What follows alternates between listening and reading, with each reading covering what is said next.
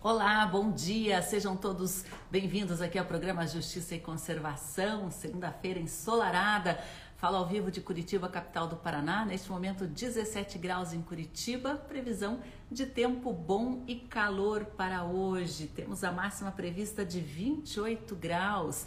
Amanhã a máxima vai chegar a 31 graus. Só teremos o retorno das chuvas aqui para a região de Curitiba, no Paraná, a partir de sexta-feira. Então teremos uma semana ensolarada e o próximo fim de semana também será ensolarado aqui no Paraná. E nós vamos dar hoje continuidade à nossa série de entrevistas feitas em parcerias, em parceria com o Instituto Legado, nosso parceiro institucional. Nós estamos trazendo aí nos últimos dias, né, e traremos também durante essa semana algumas iniciativas que passaram pelo projeto Legado 2021. E hoje nós vamos conhecer o empreendimento social e sustentável Mães que Florescem de São Paulo. A nossa convidada é Fernanda Martinez, ela que é fundadora da iniciativa, administradora de empresas e especialista em negócios sociais. A Fernanda vai trazer como é né, essa iniciativa Mães que Florescem, que tem ajudado aí a dar capacitação, apoio emocional e também oportunidade de renda, né? Porque a Fernanda acredita que quando se ajuda uma mãe, se ajuda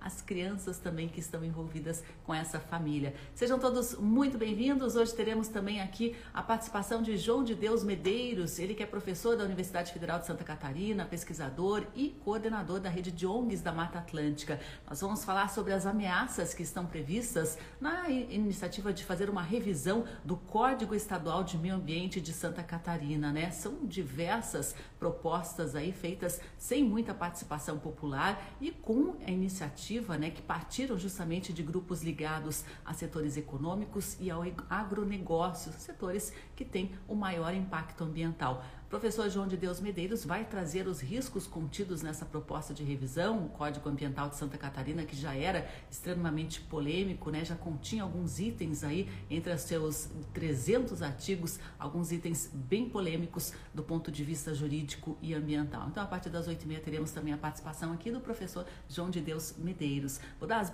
boas-vindas a todos que estão aqui com a gente. Big Thunder está aqui, Ander Alberti, Jane Pereiras, Jean Guimarães, professora Alessandra Vicente Júnior está aqui, Vernei Serafini, professor João Medeiros também está acompanhando e eu vou convidar aqui para participar com a gente a Fernanda Martinez, da, da iniciativa Mães que Florescem. Bom dia a todos, fiquem à vontade aí para participar. Bom dia, Birgit. Vou aguardar aqui a conexão com a Fernanda, diretamente de Franca, São Paulo. Fernanda, bom dia. Bom dia, tudo bom? Olá a todos. Como é que tá o tempo aí em Franca? Deve estar tá calor, hein? Aqui é, aqui é sempre assim, friozinho um pouquinho de manhã, mas depois esquenta bem rápido. Aqui é calor, sim. Estamos perto de é. Ribeirão Preto, né? Eu queria que então, você é contasse é um, um pouquinho aí dessa iniciativa Mães que Florescem, da origem dela, como que ela funciona também, Fernanda. Legal, bacana. Bom, Mães que Florescem ele iniciou de uma iniciativa minha, que eu atuava com crianças na periferia, sempre fui apaixonada por crianças, então levava elas para passear, fazia festa de aniversário, até Papai Noel a gente fazia. E eu morava em São Paulo, quando eu mudei para Franca, eu Falei assim, e agora, onde que eu vou achar essas crianças? E aí encontrei uma família que morava numa fábrica abandonada. A gente criou um vínculo e dessa família eu fui conhecendo outras e fui conhecendo essas crianças e a gente foi fazendo esses trabalhos. E, e aí eu pude perceber que muitas das situações de vulnerabilidade dessas crianças vinham da situação vulnerável das mães, né? Que muitas vezes eram vulneráveis emocionalmente e também financeiramente, porque elas tinham que ficar com seus filhos e não podiam trabalhar. E muitas vezes eram mães que o parceiro tinha deixado elas, né? E, e às vezes elas acabavam até se relacionando com outra pessoa, uma figura masculina, para que pudesse colocar renda dentro de casa. E aí é onde acontece a violência doméstica, violência com as crianças. Eu acompanhei casos de crianças passando por violência, abuso sexual, muito desligamento de família. E aí eu pude perceber que a iniciativa era levar, né? Eu sempre gostei muito de levar essas crianças para passear, mas quando voltava, essas crianças estavam na mesma realidade, né? Porque dentro de casa elas viviam muitos problemas. E aí foi quando em 2018 um dos meus clientes, eu sempre trabalhei com calçados, ele solicitou uma florzinha de couro. E aí eu lembrei de uma artesã da cidade e lembrei que eu conhecia as mães. E eu sempre fui incomodado com os resíduos que tinha dentro das indústrias calçadistas, né? E aí eu falei assim, já sei, vamos fazer essa florzinha com resíduo. E nós fizemos, o cliente fechou mil florzinhas e gerou uma renda de 800 reais em três dias para as mães. Sendo que a renda média delas era de 600 reais, né? Juntando assim com Bolsa Família e às vezes faxina que elas faziam. E aí a gente viu uma oportunidade de gerar renda para essas mulheres. E aí fomos fazendo feira, e foi indo, foi indo. E aí o projeto foi tomando uma proporção, né? Hoje a gente não só faz os próprios produtos do projeto, a gente iniciou com uma dessas guirlandas que está aqui, que são de florzinhas, que é o próprio, né? E aí nasceu o projeto Mães que Florescem. E aí, em algum momento, eu fiquei me questionando, mas e as crianças? Foi quando eu acordei com a frase, né? Que quando mães florescem, sementes de amor são plantadas. E aí eu entendi que quando a gente trabalha a mãe, a gente nutre a mãe, a gente nutre a criança. E nutrindo a criança, a gente nutre uma sociedade inteira, né? E aí foi tomando uma proporção, a gente foi fazendo nossos produtos e também fomos é, trabalhando com outras a, empresas, né? Porque aí empresas queriam utilizar essa mão de obra do projeto também. Então a gente tem marcas hoje que também a gente presta serviço para essas empresas, onde gera impacto social, né? Aumentando o nosso impacto social. E essas marcas levam propósito, né? Um pouquinho para dentro das empresas. Foi assim que surgiu e é assim que a gente está realizando nosso trabalho.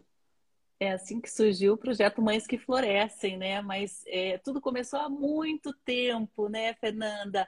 Essa Exato. tua ligação aí com o empreendedorismo vem de muito jovem ainda. Você começou a trabalhar aos 14 anos, aos 17, já tinha a própria loja, o próprio empreendimento, sempre voltado ao setor de calçado, ligado ao couro. Isso tudo te caminhou a, a produtos que você vem, você vem desenvolvendo com essas mulheres, né? Conta um pouquinho aí como que os calçados e o couro entraram na sua vida.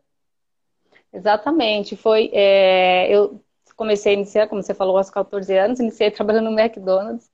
E aí eu fui trabalhando, mas estava descontente depois de um tempo, né, atuando, é, trabalhando assim. E aí, na época, meu pai tinha recebido uma, uma loja de calçados pequenininha de um dos seus clientes como dívida. E ele falou, mas eu não tenho como tocar. Ele falou, não, mas só tenho como te pagar isso. E aí eu estava com 17 anos, e aí meu pai chegou e falou, ah, eu tenho um, uma coisa para você. Eu falei, o quê? Aí ele foi e me levou. Ele falou, essa loja. Eu falei, como assim? E, e, meu pai, ele é muito direto, muito objetivo. Ele abriu a porta, eu desci do carro, entrei na loja. E tinha já um, uma pessoa que trabalhava lá e fui aprendendo, né? E aí eu tive muitos desafios, porque era estoque, era caixa. Aí eu fui fazendo todos os cursos do Sebrae para entender um pouquinho o que, que era aquilo, né?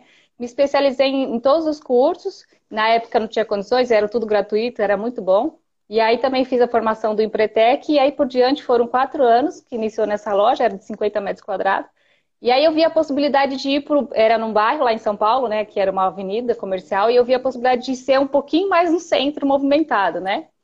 E aí, depois de quatro anos, é, eu sempre sonhava em abrir ele no centro, fui, pesquisando, pesquisando, e aí gerou a oportunidade de abrir a loja maior, no segmento de calçados também.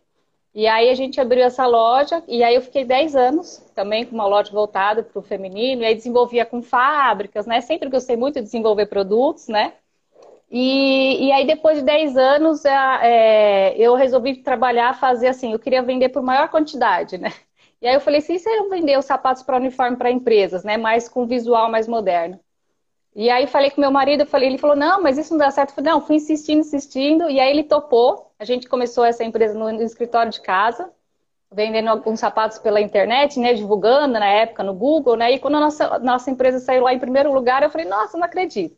E aí a gente recebeu uma, um contato do Cinemark, nosso primeiro cliente, assim, grande, e aí ele fechou uma parceria com a gente, a gente estava no escritório de casa ainda, e aí daí em diante a gente foi conhecendo outros clientes, fomos, né, prospectando, e aí começamos a trabalhar com o Boticário, tra trabalhando com a Cacau Show, e a gente fazia toda a parte de calçados para esses clientes dos uniformes, né? E aí foram mais 10 anos até a gente montar a indústria. Corajosos, viemos para Franca, e aí montamos a indústria calçadista. E aí, em paralelo, eu sempre seguia a parte social, né? E aí foi quando, em 2018, esses dois mundos que eram paralelos se uniram. E aí eu entrei nesse universo do empreendedorismo social, me apaixonei. E eu, em 2000, quando na pandemia agora que parou, eu falei assim, Ana, eu quero deixar, não deixar essa vida do calçado, né? Mas eu quero me dedicar 100% para o projeto. E aí a gente vem trabalhando, vem surgindo novos projetos, mas o empreendedorismo eu acho que está na veia. Nossa, não que tem história, Fernanda, muito legal. Olha lá, de uma dívida né, do seu pai, você tomou um caminho aí, provavelmente, que você não teria tomado se não tivesse esse, essa iniciativa inicial, esse pontapé, né, esse contato. E nesse mundo de calçados, né, nesse setor, você se deparou também com essa questão envolvendo a sustentabilidade, que além né, desse foco social, o teu projeto Mães que Florescem tem um foco sustentável também. Conta aí essa relação. Exatamente. É, a indústria hoje calçadista é uma das maiores, né, é, é em termos assim de, de, descarte, né, de resíduo, né. E aí dentro da indústria eu sempre trabalhando em fábrica eu sempre olhava aqueles tambores com resíduo, eu falei gente, mas o que, que a gente pode fazer com isso? E eram peças assim até consideráveis, né. E aquilo sempre me entregou muito. E quando apareceu essa oportunidade, oportunidade de a gente fazer as florzinhas, eu falei, uau, massa, né? Vamos fazer isso daí. Então hoje a gente vem estendendo um pouquinho mais, né? Porque o artesanato ele ainda não consome muita coisa, né? Do, na questão dos resíduos. Mas a gente, além do artesanato, a gente vem também é, é, fazendo parcerias onde a gente já conseguiu triturar esse resíduo e fazer, com uma artesã, fazer uns vasinhos de flores. Uh, a gente agora está expandindo um pouquinho mais, a gente está fazendo parceria com algumas instituições de ensino aqui, uh, onde a gente é, vai fazer estudos para estudar possibilidades do que é possível fazer com esse resíduo. É, a gente tem parceria hoje com a Marina, que é da Telurca Sustentabilidade, que atua no projeto hoje, onde ela, ela pesquisou e encontrou um professor que fez um estudo dos resíduos aqui na cidade de Franca e tem N possibilidades de fazer adubo, de gerar energia elétrica. Então a gente está entrando nesse mundo agora também de, de construir produtos através desses resíduos, soluções, né? Para que a partir dessas soluções a gente consiga reverter também verbo para a gente continuar trabalhando nas iniciativas sociais. Então, eu acredito que assim, não tem como a gente atuar hoje mais sem a questão da sustentabilidade, né? Porque o social, a gente hoje usa os dois pilares, né? O social e ambiental, né? E um depende do outro, né? Então a gente precisa das pessoas e precisamos do, do lugar, né, para a gente estar. Então a gente atua nesses dois pilares hoje e o pilar econômico que a gente olha também, porque para que a gente viabilize tudo isso a gente precisa ter a sustentabilidade, né, da financeira, de recursos. Então a gente trabalha também olhando muito para isso, que eu acho que vem dentro do empreendedorismo, né? Todo empreendedor ele vê oportunidades nos problemas, né? Então, eu falo assim que todo empreendedor, ele, eu tinha uma visão muito do empreendedorismo que ele tem que subir, ele tem que escalar, ele tem que chegar no topo, né? E aí eu vim quebrando muito dessas crenças que, na verdade, o empreendedor ele gosta de resolver problemas, ele gosta de transformar problemas em soluções, né? E é isso que motiva ele, é isso que desafia ele a sair do lugar dele. E, e o empreendedor social ele quer transformar o que está em volta dele e levar as pessoas junto com ele, né? Então acho que é isso que, que vai motivando a gente. Então, problemas para a gente são oportunidades de a gente transformar o meio que a gente vive. É, e essa busca né, por conhecimento em torno do empreendedorismo social acabou te levando aí, batendo na porta do Instituto Legado, né? Como é que foi? Foi uma busca pela internet, foi uma recomendação? A Telúrica acho que participou também de algum do, uma, alguma das edições, né? Como é que foi esse contato com o Instituto Legado? Então, foi muito interessante porque é, eu, sei, eu acompanho, né, conhecendo um pouquinho mais do, do, universo do empreendedorismo social, que quando eu encontrei, eu falei assim, ah, aqui é o meu lugar, eu achei. É, o Dr. James usa, usa, muito, né? Ele descreveu no último edição o que, que é o um empreendedor social e, e, quando a gente nunca, eu não conseguia achar uma palavra, né, para descrever o que eu fazia. E aí ele trouxe muito essa descrição. E aí eu sempre fui pesquisando e acompanhando esses conteúdos e aí conheci o Instituto Legados e, e aí eu vi que tinha inscrição. Eu falei, ah, eu vou me inscrever. E aí, sabe quando você vê aquele anúncio e depois você deixa para depois? E aí, depois, quando eu olhei de novo, estava no último dia. Eu falei, caracas, hoje é o último dia, eu preciso me inscrever, não acredito. E aí, tinha que fazer a apresentação do pitch, e, e era de noite, era o último dia de noite, era 8 horas da noite. Eu tava, lembro que eu estava com meu marido, assim, na sala, e aí eu falei, peraí, que cinco minutinhos que eu vou lá no escritório fazer um negócio e já volto, que era ali em casa o escritório. Aí a gente, eu peguei e fiz ali, tinha que fazer o pitch, eu li o regulamento, tudo tinha que fazer o pitch e tal, e aí eu fiz, gravei e mandei. Aí falei, seja o que Deus quiser, né? Vamos ver o que vai dar. E aí eu fui e passou, eu tinha esquecido. Eu falei, ah, deixa eu consultar meus e-mails para ver como tá. Quando eu vi lá que tava, que a gente foi selecionado, eu desacreditei. Eu falei, gente, mas como assim? eu fiz o pitch. Nossa, mas eu fiquei muito, muito feliz. E assim, foi um divisor de águas para o projeto. Por mais que, que, assim, tendo experiência dentro do empreendedorismo, é, o, o, conteúdo que, que o Legados, o programa do Legados trouxe pra, do Legado trouxe para gente é um conteúdo voltado para o empreendedorismo social, voltado para esse tipo de organização.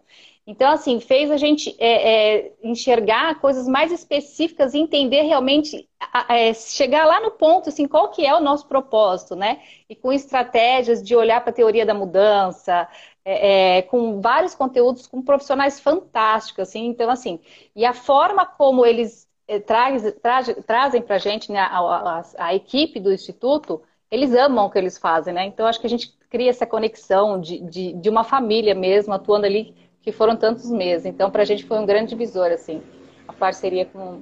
para participar, né?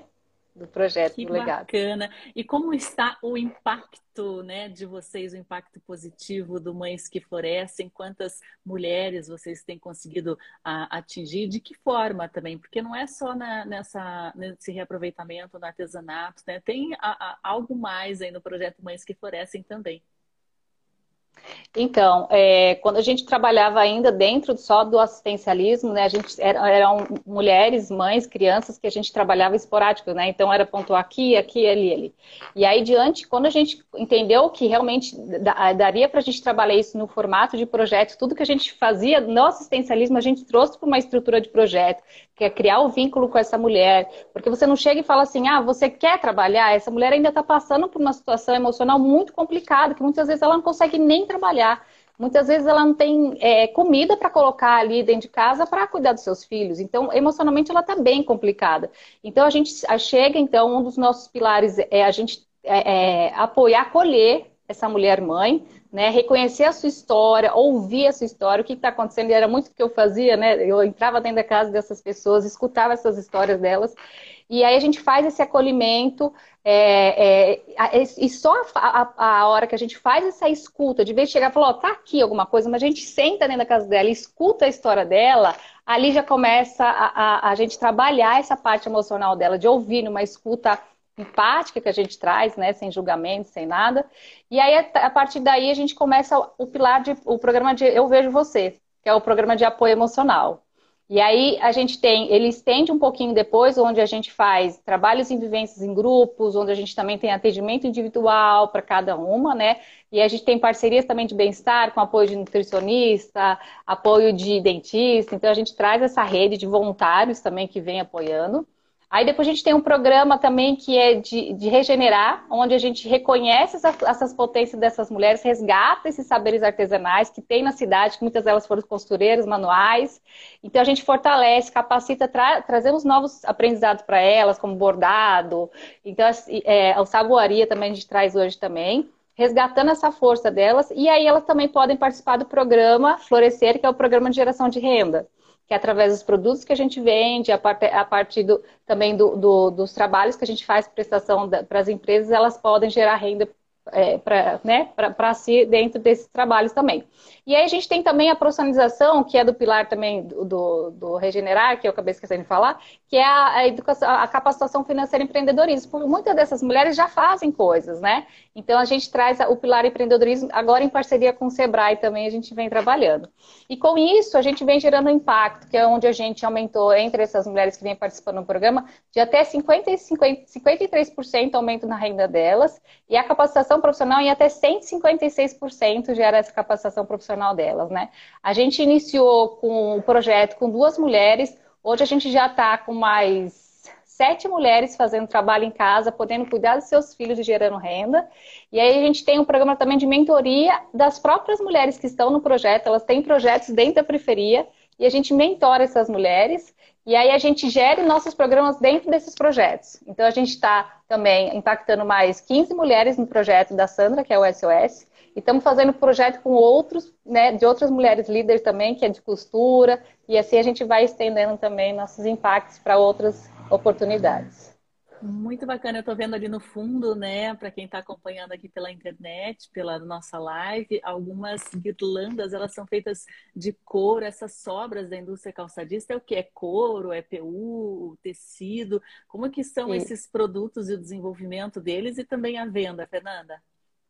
Então, a maioria dos nossos, a matéria-prima são os couros mesmo que a gente utiliza. Esses aqui são são, são flores feitas com o próprio resíduo de couro, né? Que a gente utiliza da indústria. Mas a gente recebe também outros materiais de tecido e a gente vai tentando encaixar assim é, em oficinas, como que a gente pode trabalhar. E a gente hoje tem participação também de estilistas que são da cidade, são de, de empresas aqui, são de, do, do Senai, que dão apoio para a gente, para a gente possa profissionalizar os nossos produtos, né? Porque é, o artesanato também, ele precisa ser um produto que possa ser comercialmente vendido também, né? Que seja atrativo também, que a pessoa não compre só pelo simples é, vontade de ajudar, mas que, que ela goste daquele produto, né?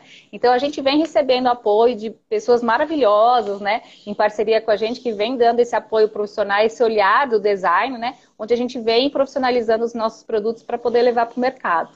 E, e, um dos nossos pontos é que a venda desses produtos é, é, traz um valor agregado no produto, né, onde a gente consegue pagar uma mão de obra é, é, valorizando o trabalho dessas mulheres, que muitas vezes, por trabalhar em casa, elas fazem serviços onde não é valorizado esses trabalhos delas, né? Então a gente traz esse reconhecimento, valoriza essa mão de obra artesanal, né, o feito à mão, né?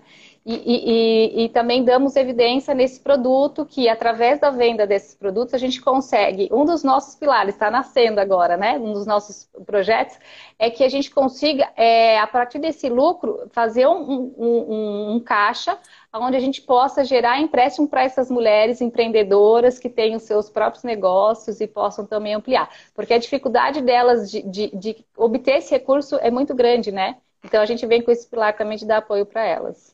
Muito bacana. Quem quiser comprar, vocês têm loja física, é pela internet, pelas redes. Como é que a gente pode fazer para conhecer? Daqui a pouquinho, aqui no fim da nossa entrevista, eu vou exibir algumas imagens né, para quem está na live do, de alguns dos produtos. Mas para adquirir, como é que vocês estão fazendo aí? Tem canal virtual para quem está como nós em outros estados? Exato. Então, assim, pode acessar o nosso Instagram, né, que é o Mães que Florescem, onde a gente tem lá o nosso contato. Hoje é feito tudo pelo Instagram, a gente tem a divulgação dos nossos produtos também, então pode acessar direto. E aí a gente também trabalha com um, produtos que a gente personaliza também para as empresas, empresas que querem fazer brindes, né? É, ou alguma marca que quer desenvolver algum acessório com a mão de obra social dessas mulheres, a gente faz esse trabalho também. Então é só entrar em contato com a gente pelas redes sociais, que tem acesso aos nossos produtos e também para quem quiser fazer alguma parceria também. E você está se dedicando ainda à administração de empresas, à sua própria fábrica, Fernanda? Como é que está aí a tua rotina? Porque você está fazendo bastante coisa, né? Além Exato. de cuidar da família, que você também tem as suas crianças. Exatamente. Eu costumo dizer que, que quando a gente, o nosso coração, é que nem filho, né? Eu acho que para quem empreende e tem um negócio, é, é, é para a gente é que nem um filho, né? Então, um filho, ele dá bastante trabalho, é desafiador, mas o amor, ele compensa tudo, né? Então, assim, é, hoje a gente tem, é, realmente, eu venho fazendo muitas coisas, mas é, é tão, tão, tanto de coração que é, a gente não sente, né, essa, essa, essa correria, essas funções e, e tudo. Mas, e como eu tive, né, eu, quando eu resolvi me dedicar 100% para o projeto, e aí todo mundo, mas o que, que você vai fazer agora? Eu falei, eu não sei, eu preciso ir atrás do que meu coração está pulsando. E aí depois eu resolvo o que, que eu vou fazer. E foi tão interessante que, que é, clientes que me conheciam, é, é, marcas, né, é, pessoas mesmo que desenvolvem produtos, falaram assim, nossa, eu quero fazer o meu produto com a mão de obra social e também com o, é, o ambiental, né? O sustentável, olha para isso. Então a gente começou agora também a é, é, desenvolver produtos né, na, na parte de calçados para empresas, marcas que desejam ter dentro das suas, das suas marcas a mão de obra social e também com produtos materiais sustentáveis, onde a Telurca, que é a nossa parceira, faz toda a curadoria de materiais, com resíduos, com lona de algodão, e, e, e assim a gente vem trabalhando com isso também.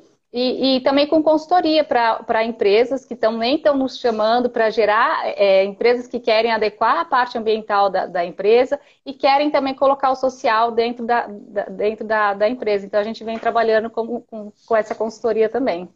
Sensacional, vai unir todo o teu conhecimento, tua experiência no setor calçadista e ainda assim, né, com esse a mais do empreendedorismo socioambiental. Muito bacana, Fernanda Martins. Olha, professora e advogada Alessandra Galli está comentando aqui, mulheres como vocês, empresas e entidades como a JC, o Instituto Legado, renovam as minhas esperanças de um mundo melhor. Parabéns e obrigada. E o Instituto Legado, né, nos últimos dias está nos proporcionando aqui conhecer iniciativas que foram selecionadas, né, que participaram do Projeto Legado 2021, né? iniciativas como o Projeto Mães que Florescem e outros né, que vocês têm acompanhado aqui na nossa programação, muito bacanas, que realmente nos renovam as energias, nos renovam a esperança. Fernanda Martinez, muito obrigada pela presença aqui hoje, parabéns novamente pelo trabalho. Obrigada, eu que agradeço e agradecer mais uma vez o Instituto Legado pela oportunidade e agradecer a vocês por ter feito o convite para a gente, né? E é um, um, grande prazer poder falar um pouquinho do nosso trabalho cada vez mais. Muito bacana. Ó. Quem quiser conhecer aí, arroba Mães que Florescem. Obrigada, Fernanda. Uma, ótima segunda, uma ótima semana para você e para todas. Até mais. Abraço, igualmente. Até, tchau. Tchau, tchau a Fernanda que vai sair aqui da nossa transmissão. Eu queria mostrar um pouquinho, né, antes de chamar aqui o professor João de Deus Medeiros, algumas imagens do projeto Mães que Florescem. Olha só as guirlandas, que delicadeza, que cores, né? A parte da equipe aí que está fazendo parte, algumas atividades desenvolvidas, né? Alguns produtos também, a linha de produtos, olha só o cachepô em couro, né? E outros materiais que podem ser adquiridos na pelo Instagram, né? Flores aí, né? Eles têm uma equipe muito bacana de floristas que faz esse trabalho incrível com os resíduos, né? Traz aí novas formas, novas oportunidades de uso, né? As mães também fazem muita diferença neste momento, né, de trazer aí conhecimento, apoio emocional, capacitação, né, oportunidades de renda, de desenvolvimento e tudo isso com esse cunho, né, sustentável, esse cunho social. O projeto Mães que Florescem foi uma das iniciativas que participaram do programa de aceleração do Instituto Legado deste ano. Vou agradecer muito aqui a Fernanda por ter participado. Ela está falando direto de Franca, em São Paulo. E agora nós vamos para um outro tema aqui no programa Justiça e Conservação. Tem alerta de boiada passando em Santa Catarina. Temos uma proposta de revisão do Código Ambiental do Estado, né, que tem trazido aí muita polêmica pouca discussão, pouca participação pública de instituições, de ambientalistas, de pesquisadores na discussão e muita discussão de setores ligados justamente ao agronegócio e outros grupos produtivos que causam um grande impacto ambiental. Eu vou convidar aqui para conversar e para esclarecer para a gente essas questões o professor e pesquisador da Universidade Federal de Santa Catarina, João de Deus Medeiros, ele que é coordenador da rede de ONGs da Mata Atlântica. Professor, aguardando aqui a sua entrada na nossa transmissão. Bom dia, professor, tudo bem? Olá, Sandra, bom dia, tudo bem? Tudo bem. Então, professor, o Código Ambiental de Santa Catarina já era bem polêmico, extenso, né, com alguns artigos aí entre os 300 artigos que já causavam insegurança jurídica, já causavam problemas, e agora com essa proposta de revisão, pelo jeito aí vai ter mais polêmica pela frente. É, seguramente, porque o, o código, desde 2009, ele suscitou uma série de questionamentos, inclusive falamos aqui de questionamentos judiciais. São cinco ações que tramitam no Supremo Tribunal Federal e três ações que circularam aqui no Tribunal de Justiça de Santa Catarina, exatamente por conta da incompatibilidade das determinações da lei estadual com normas gerais nacionais e mesmo com alguns dispositivos da Constituição Federal. E isso, é, à época, gerou já bastante insegurança jurídica e é importante destacar, né, Sandra, que mesmo esse código de 2009, ele já, de certa forma, gerou esse tensionamento de forma deliberada. Foi quase que um, um recado de, de, de, da classe política aqui de Santa Catarina, é, no sentido de deixar claro que não concordavam com determinadas normas, e aí aqui principalmente é, nós estamos falando né, das normas do Código Florestal de 65, que estava vigente à época, né, e aí, basicamente, essa, digamos, essa insatisfação, ela estava muito vinculada com a própria necessidade de recuperação dos passivos ambientais ligados muito particularmente à recuperação de APP. Né? Então, é, esse tensionamento ele já foi meio direcionado para aquele processo de revisão do Código Florestal que estava já é, em curso no Congresso Nacional. Né? E aparentemente, mesmo com a revisão do código, e aí em 2012, né, com a, a, a, aprovação da Lei de Proteção da Vegetação Nativa, nós tivemos aquele capítulo da lei que estabeleceu essa possibilidade de regularizar as atividades consolidadas em área de APP dentro de determinados critérios, que foi inclusive objeto de muita crítica, mas aparentemente isso não foi suficiente para satisfazer esse ímpeto de determinados setores aqui do estado de Santa Catarina, que vem na, na exigência dessa adequação mínima, né, de compatibilizar as atividades econômicas com a conservação de recursos naturais como um entrave para o crescimento, como um entrave para o desenvolvimento, para a geração de empregos. E aí esse velho discurso volta né, nesse processo agora para que novamente se crie esse tensionamento. E aí eu falo, se crie novamente o tensionamento, porque das propostas apresentadas, muitas delas ampliam enormemente esse tensionamento por conta da incompatibilidade com as normas nacionais, é, o que obviamente vai gerar um grau de insegurança jurídica muito grande, e não só insegurança, né, como também uma tendência de judicialização é, inevitável. São várias entidades ligadas à, à defesa do meio ambiente que, obviamente, vão recorrer aos tribunais para tentar é, anular, né, se eventualmente nós tivermos a aprovação na linha das propostas que surgiram até agora. Então, realmente é, é um. Vamos, é, vamos exemplificar, né, professor? Por exemplo, um, uma das revisões é, vai é, contrária à própria lei da Mata Atlântica, colocando em risco aí espécies em extinção, áreas protegidas, é isso? Então, é, é nós já temos um tensionamento né, criado tanto pelo atual governo federal né, e nessa ação no, no, no, Supremo, o governo de Santa Catarina também ingressa né, ao lado do governo federal. E o que o governo federal procurou levar ao Supremo Tribunal foi exatamente uma interpretação, para nós absolutamente equivocada, que procura é, estabelecer uma prevalência das leis gerais e da própria lei estadual, agora eles pretendem, sobre a lei da Mata Atlântica. Em outras palavras, né, a lei da Mata Atlântica também incomoda. Né? Então, parte da classe política aqui de Santa Catarina né, acha que o ideal seria revogar a lei da Mata Atlântica. Como não tem espaço para isso... O Estado está inteiro né, dentro de uma área de Mata é, Atlântica. No caso de Santa Catarina, integralmente nós estamos no, no bioma Mata Atlântica. Né? E aí você vê, com, essas, uh, com esse processo de revisão, uma série de sugestões que geram um conflito muito direto com a própria lei da Mata Atlântica. Né? Não seria só a, a questão do manejo, né, que é um, digamos assim, uma das propostas mais absurdas, porque ah, nós temos ali propostas direcionadas ao manejo florestal madeireiro de espécies ameaçadas de extinção. Não é uma liberação para o manejo geral, dando a entender que, eventualmente, isso poderia né, suscitar autorização de manejo florestal de espécies ameaçadas. Há uma proposta que, inclusive, traz especificamente a indicação para o manejo da espécie Araucária angustifolia, da espécie Euterpe edulis, que é o palmiteiro. Então, assim, é um foco mais do que explícito, né?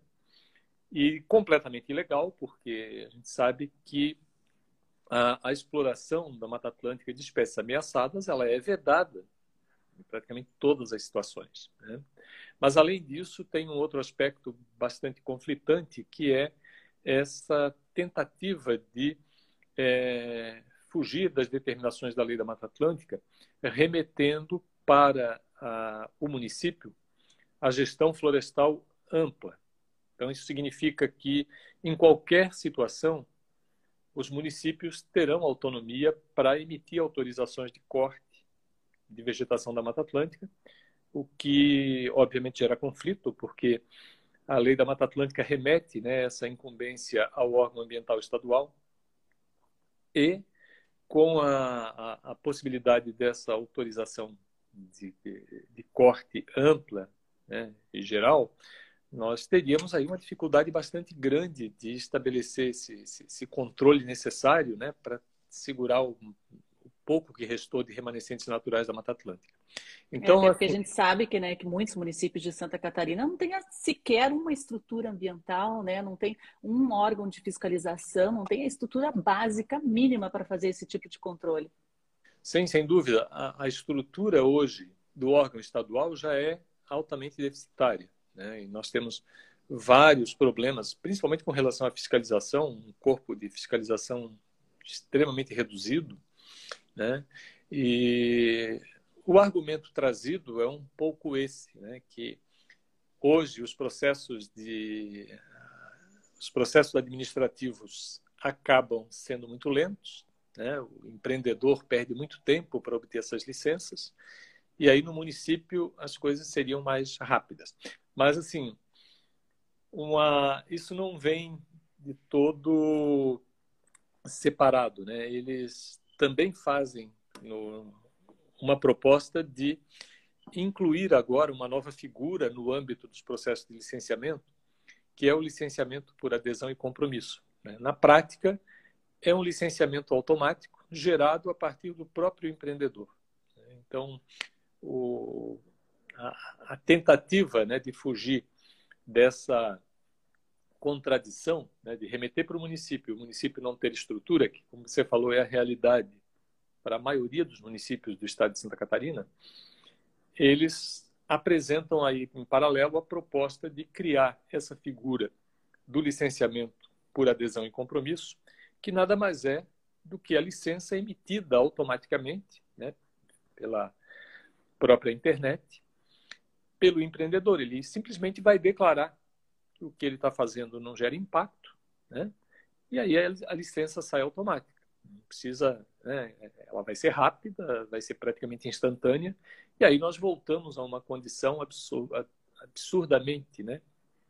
Retrógrada, porque nós estaríamos retrocedendo à década de 80, né? porque a o instrumento do licenciamento ambiental surgiu na Lei da Política Nacional do Meio Ambiente em 1981 como um instrumento inovador, exatamente para evitar né, que o Estado venha intervir só depois do fato consumado, né, do impacto ambiental já gerado, e aí se trabalhava normalmente só na remediação.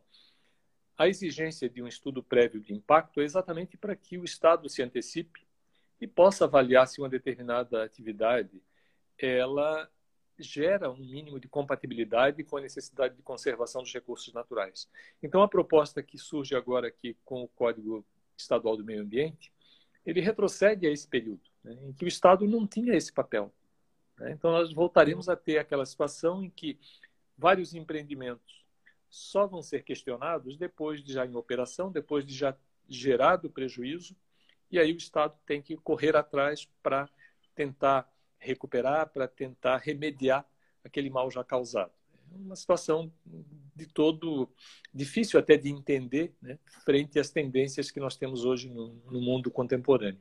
Exatamente, esse cenário que o mundo inteiro né, se discute formas aí de aumentar a preservação, reduzir as emissões, proteger o, o patrimônio natural. O Estado de Santa Catarina está indo diretamente na contramão. Angela Cuxa, da Rede Pro Unidade de Conservação, professor, pergunta se há algum deputado que possa contar na Assembleia de Santa Catarina para ajudar a barrar esse retrocesso.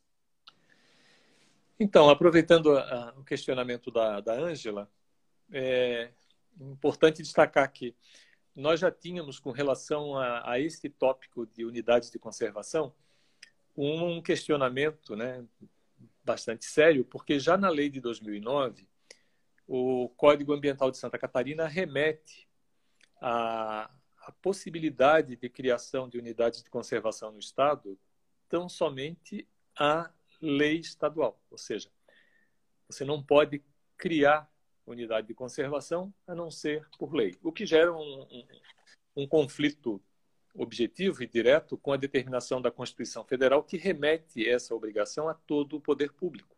Né? Na prática, isso tem sido questionado e vem é, tendo criação ainda por outros atos, né, como criação de unidades por decreto.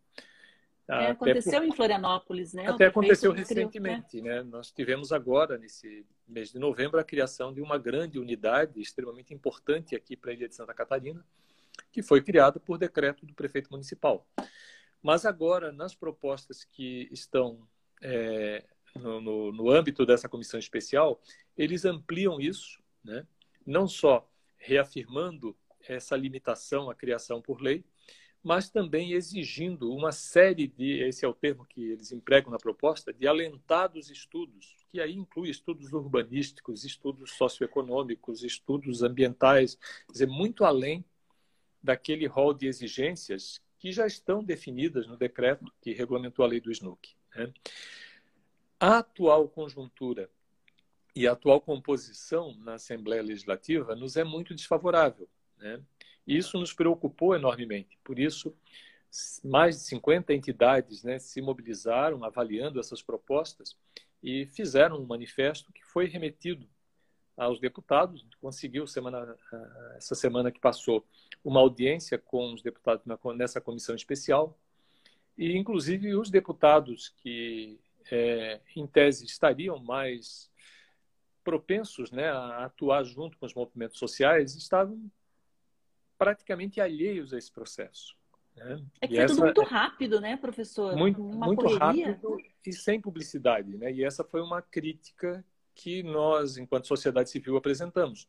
Então, houve um direcionamento absolutamente claro, porque a própria comissão encaminha para alguns setores particulares solicitação de propostas de mudança, e aí, se você for analisar, né, além do direcionamento, tem uma dupla contradição, porque basicamente só foi remetido solicitação de propostas para representações de setores que são usuários de recursos naturais, que são setores que dependem de licenciamento ambiental. Né? E, aí nós temos é, agronegócio, temos agronegócio, mineração, setor industrial, mineração, a Federação do Comércio, a Secretaria Federação das Indústrias, Secretaria da Agricultura, né? Mas mesmo no caso das entidades governamentais, nós observamos que até pela celeridade desse processo, a comissão solicitou a alguns setores do governo do estado e sequer houve uma articulação no âmbito do executivo para apresentação de propostas. Porque nós observamos que surgem propostas do IMA, que é o órgão ambiental, propostas da Secretaria da Agricultura e da Secretaria de Meio Ambiente, e propostas que sequer dialogam entre si. Né? Então, o próprio governo foi meio que atropelado nesse processo, né? até pela celeridade, pela falta de publicidade e por esse direcionamento absurdo, né? porque é, o questionamento todo que se faz é que nós estamos tratando da revisão do Código Ambiental e aí, portanto, é uma revisão que vai mexer num direito fundamental de toda a população. Não é um assunto que tenha um interesse apenas ao setor produtivo. Né? E aí, portanto, a Assembleia conduzir esse processo com essa celeridade, com essa falta de publicidade, é algo extremamente comprometedor. E apesar dessa dificuldade que a Ângela questiona, né, que realmente para nós foi uma dificuldade muito grande por essa não só pela falta de envolvimento dos deputados mais ligados a algumas causas populares e mais ligados aos movimentos sociais, que também são poucos hoje, infelizmente, na Assembleia, mas inclusive por nós termos é, na própria comissão especial deputados em tese ligados a essa área, né, seriam deputados de oposição, e que estavam na comissão e também praticamente nada fizeram para pelo menos dar um pouco mais de publicidade. Né? Muito pelo contrário, se mantiveram completamente inertes, até mesmo com relação a essa movimentação que surgiu na sociedade civil. Então, foi a partir desse eh, da publicidade desse manifesto, né, que as entidades, como eu falei, mais de 50 entidades, ah, acabaram corroborando esse manifesto produzido pelo Fórum de Mudanças Climáticas e Movimentos Sociais e pela Rede de ONGs da Mata Atlântica. E a partir dele a gente conseguiu ter ah, pelo menos um envolvimento um pouquinho maior, né? E alguns deputados dessa base estão agora, inclusive, procurando se mobilizar, mas o problema maior é a celeridade. Então esse processo ele praticamente está já encerrado, né? E aí, pelo menos, nós conseguimos, no âmbito dessa conversa com os deputados, né, a confirmação, o compromisso de que esse projeto não iria para votação, né, seria então apresentado como um projeto de lei e passaria então a, pela tramitação regular nas, nas comissões. Né. Mas o fato é, em praticamente um mês, está elaborada uma proposta de revisão do Código Ambiental, construído com setores é, minoritários e direcionados, sem a menor publicidade, né, com uma rodada de audiências públicas feita de forma absolutamente rápida, né, com algumas dessas sessões ocorrendo simultaneamente em duas cidades, e inclusive a última, que estava pro, programada para Florianópolis no último dia 18, é, tivemos a informação no dia 16 que ela foi suspensa, ou melhor, foi transferida para Joinville. E aí muito é, na avaliação nossa muito em função da detecção de que já havia aqui na, na capital, né, uma certa mobilização e que poderia então é, trazer essas contradições no âmbito da, da, da audiência, eles simplesmente transferiram sem maior publicidade para a cidade de Joinville e, de novo, como as demais, foi uma audiência basicamente é, pro forma, né? audiências que foram programadas para dar uma fal um falso ar de legitimidade a esse processo, em que o principal problema é exatamente o comprometimento dessa possibilidade da participação popular nesse processo de revisão. E, como nós mencionamos aqui, com propostas extremamente preocupantes que vão agravar muito não só o grau de insegurança jurídica, mas a perspectiva de enfrentarmos adequadamente todo esse processo de mudanças climáticas, todo esse processo exagerado de perda de biodiversidade na Mata Atlântica que nós já administramos há muito tempo aqui no estado de Santa Catarina. É, questões muito terríveis estão incluídas nessa revisão, né? A professora adiantou aí para quem perdeu o início aqui da nossa transmissão, né? Como autorização para manejo, né, de vegetação de florestas, espécies ameaçadas de extinção, como pinheiro araucária, como palmito, né? Tem conflitos diversos aí com outras normas nacionais. Tem essa questão aí da declaração de autolicenciamento, tem declaração também, né, professor, uma autodeclaração de utilidade pública que inclui até serviços como mineração. É muito grave o que está acontecendo. Jean Guimarães, aqui, diretor do Observatório de Justiça e Conservação, comenta né, a respeito do modus operandi da Câmara Federal se alastrando pelos estados bolsonaristas, tratoraços antidemocráticos. É a boiada que está passando aí de cima para baixo, né, professor? Exatamente. E a, o Jean lembrou muito bem.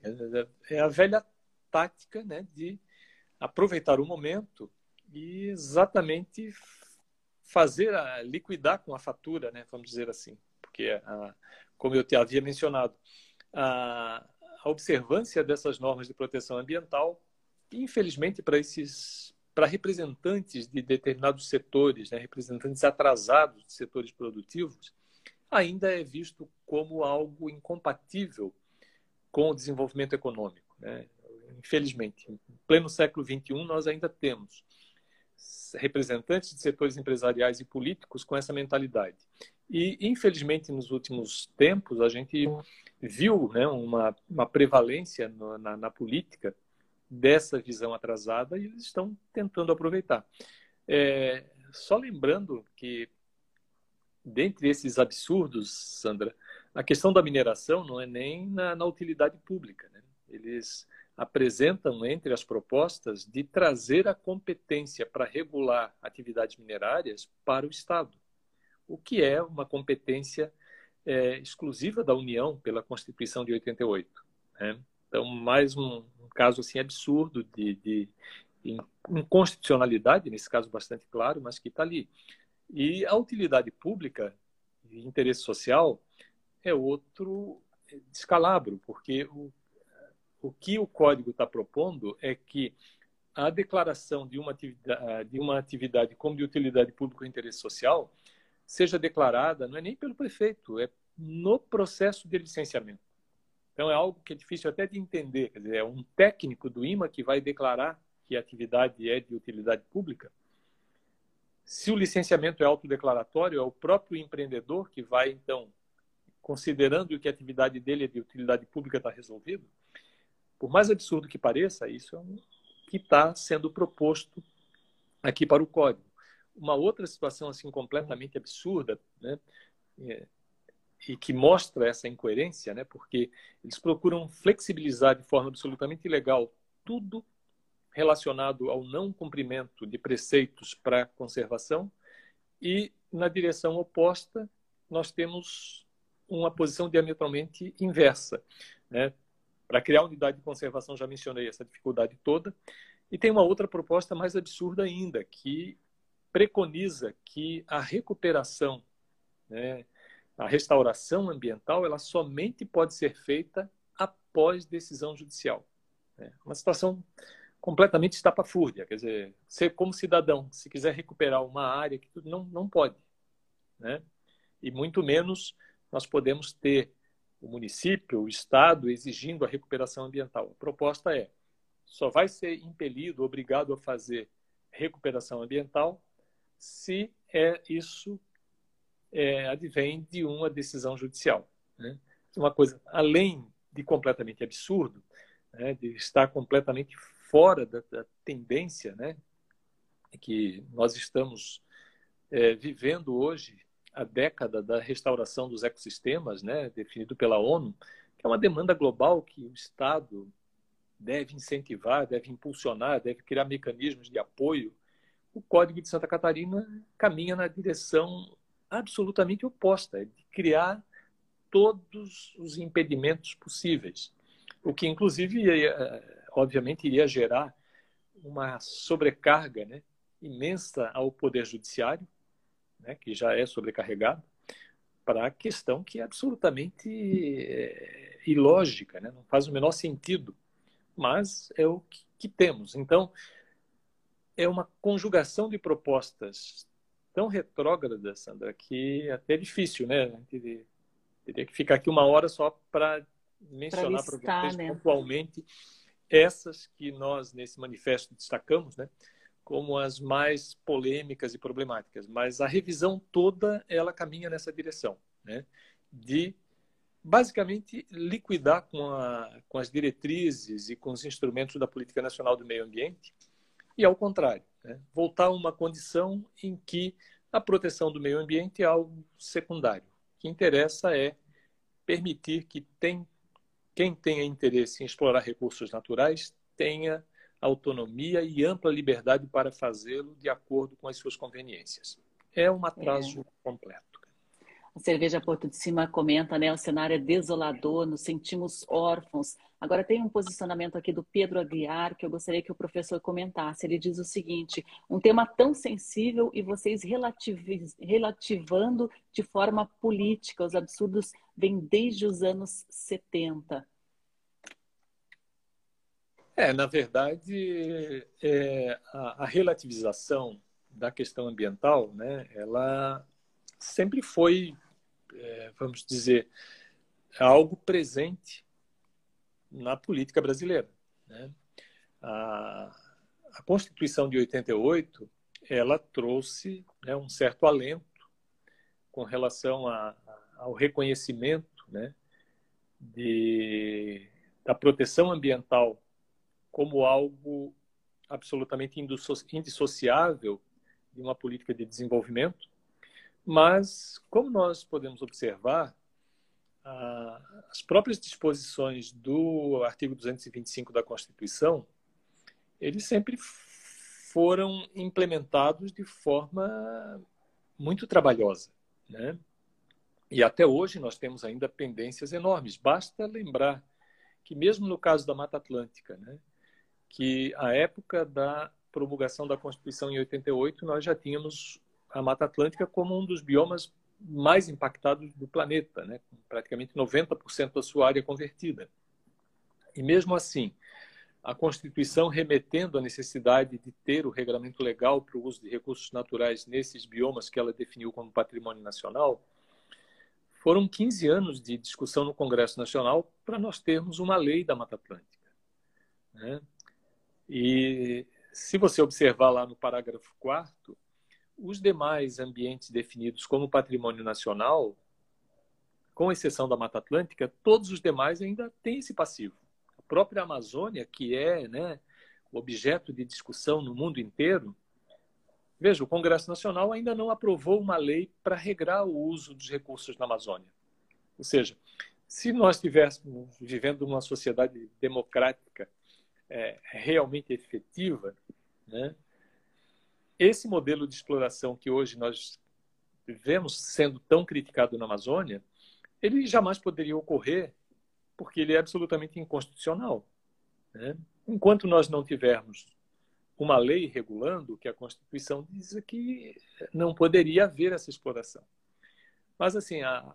e aí é lembrar que a política, ela está em tudo. A nossa vida é política, né?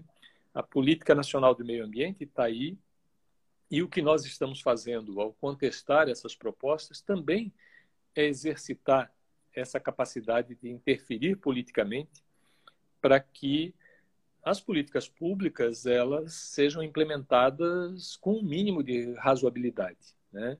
E procurando também, né, fazer essa mobilização para evitar esse inverso, essa tendência inversa, retrógrada, que nós infelizmente estamos vivendo aqui no Brasil. Então, o que nós procuramos também ao furar um pouco esse, esse bloqueio aqui no estado de Santa Catarina é exatamente exercer essa, esse papel político, Sandra, para tentar alertar e chamar a sociedade para que atue politicamente também, para que se mobilize em prol de toda a e diga não a isso tudo. Claro. Não em prol apenas de um grupo né, que tem interesses Exatamente. econômicos. É, Gen Guimarães é, pergunta aqui se isso já passou pela Comissão de Constituição e Justiça, professor. Então, Gen, o, um dos, uma das ameaças maior foi que, como acho que foi o Gen mesmo que tinha mencionado anteriormente, né, a adoção da velha estratégia já levada uhum. pela, pela Câmara. E aqui não foi diferente. Né? O que, que a Assembleia fez? Ela criou uma comissão mista especial. E aí nós tivemos uma grande preocupação, porque é, ao criar uma comissão mista, ele, esse processo abria, né, pelo menos a possibilidade de uma tramitação relâmpago sem que houvesse tramitação nas comissões regulares. A comissão mista aprovando já iria para votação. E aí foi isso que eu mencionei que nessa reunião da semana passada, pelo menos nós conseguimos reverter. Né? Então ficou esse compromisso de que essa comissão mista não seria a comissão final. Né? Ela simplesmente faria então a compilação dessas propostas, que seriam, na visão deles, aceitáveis, e apresentaria então um projeto de lei para tramitar nas comissões regulares. Então, isso foi já um, consideramos um, um pequeno avanço, né, uma pequena vitória, mas bastante significativa, porque o nosso o temor era a Assembleia fez a divulgação de que esse processo todo iria para votação e iria estaria concluído até o dia 20 de dezembro. Então, pelo menos isso a gente conseguiu reverter e obviamente que nada é tão seguro, né? É preciso que a gente mantenha essa mobilização, continue nessa pressão junto aos deputados, porque também a gente sabe que muitas vezes o que eles dizem numa reunião não se concretiza depois na prática. Né? Então a gente precisa continuar atento e até porque, se realmente sair da comissão essa proposta, precisa novamente analisar o que surge agora como projeto de lei que vai ser tramitado e procurar furar esse bloqueio para dar a maior publicidade possível para que as pessoas tenham ciência do que está sendo discutido e proposto na Assembleia. É, até os próprios deputados né, tenham mais ciência e mais consciência. Professor João de Deus claro. Medeiros, muito obrigada pela sua participação. Mantenha-nos informado e, de qualquer forma, né, conte com o Observatório no que a gente puder fazer para contribuir nesse processo, para que a legalidade seja mantida e a proteção das nossas florestas também. Muito obrigado, Sandra. Né, o Observatório tem sido um grande parceiro, também foi uma das entidades que corroborou o manifesto e nós seguramente esperamos né, continuar contando aí com a parceria e, particularmente, nossos agradecimentos por essa possibilidade que você nos fornece de estar tá dando um pouco mais de publicidade a esse processo extremamente polêmico e que precisa né, chegar na, na, na nas, as pessoas precisam ter ciência para poder exercer a sua cidadania e cobrar um encaminhamento mais razoável, como nós falamos. Muito obrigado, Sandra. Eu que agradeço, professor. Muito obrigado. Conte com a gente. Pessoal, amanhã a gente volta com a nossa transmissão a partir das 8 horas da manhã, ao vivo. Muito obrigada a todos que participaram. Uma ótima segunda e uma ótima semana a todos nós. Até breve.